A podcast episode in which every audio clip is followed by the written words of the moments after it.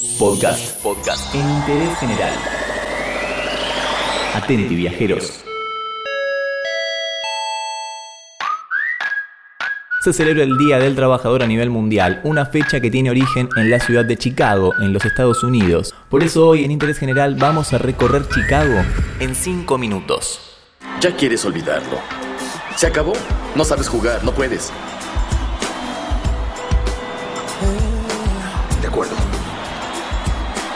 ¡Ganen Bulls! Nueva York, Los Ángeles o Miami no son los únicos lugares atractivos para visitar dentro de Estados Unidos. Chicago ofrece una gran cantidad de actividades para hacer y lugares muy icónicos para visitar.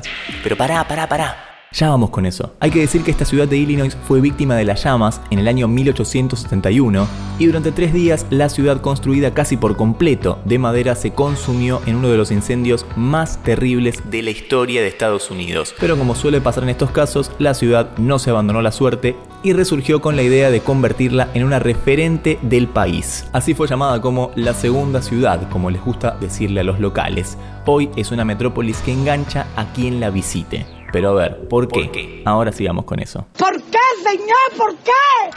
Vamos a darte una lista muy breve de lugares interesantes para visitar en tu estadía en Chicago. Empecemos hablando del Grand Park, un parque urbano en el centro de la ciudad al lado del lago Michigan. Tiene 129 hectáreas y es el principal espacio exterior de la ciudad. Pero una vez que estamos en el Grand Park tenemos que abrir varias pestañas porque es enorme realmente.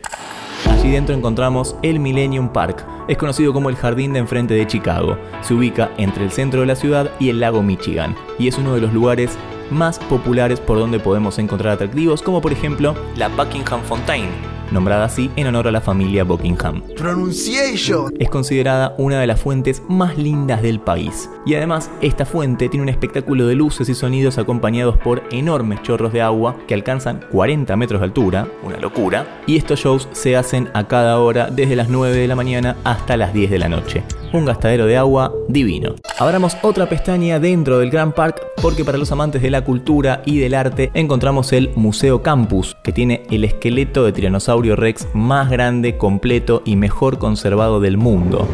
Y también encontramos el Instituto de Arte de Chicago, uno de los museos más famosos. Por último, dentro del Grand Park encontramos el Parque Maggie Daly, ideal para familias que viajan con chicos. Tiene campos de béisbol, canchas de tenis, de minigolf, una pista de patinaje sobre hielo, que atención, abre solamente en invierno, de noviembre a marzo, y algunas zonas para hacer picnic. Salimos del parque y empezamos a recorrer la ciudad. Algo que tenés que saber es que Chicago está llena de edificios altísimos que obviamente algunos los usan para el turismo. Uno de ellos es el Hancock Building, donde podés subir hasta el piso 94. Sí, 94. Ofrece una de las mejores vistas de la ciudad. Se sube en menos de 40 segundos y su principal atracción es la cápsula cristalada llamada Tilt, una plataforma que se inclina hasta los 30 grados dejándote ahí casi como suspendido en el aire sobre la ciudad.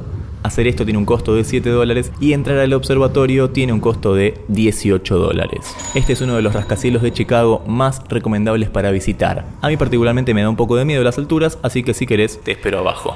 Seguimos el recorrido y hay un lugar que no puede faltar ni ahí.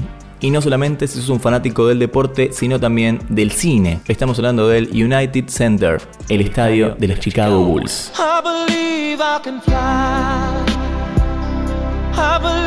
Ah, para que me emociono. Obviamente, además del estadio, encontramos una estatua en honor a Michael Jordan llamada The Spirit. Pero ya que estamos hablando de cine y música, no puede faltar el Teatro de Chicago, toda una institución en la ciudad. Seguramente hayas visto el típico cartel rojo con su nombre. Ofrece funciones desde el año 1921, cuando era el más caro y grande del país. En la actualidad también por supuesto se puede visitar y hacer un tour guiado. Y por último, aunque en verdad tenemos como 20 lugares más para mencionar, tenemos playas. What? Sí. Chicago también tiene playa. La ciudad contiene 24 playas gratuitas a lo largo de la costa del lago Michigan. Pero atención porque el clima en invierno tiene el pack completo, ¿eh? tiene frío y nieve. Así que te recomendamos que vayas a Chicago en verano. Tengo frío y miedo. La ciudad que fue cuna del Día Internacional del Trabajador es un gran atractivo turístico, tal vez poco explorado por la mayoría, y por eso nos dimos una vuelta de 5 minutos acá, en Interés General. Todo lo que querés saber está en interésgeneral.com.ar.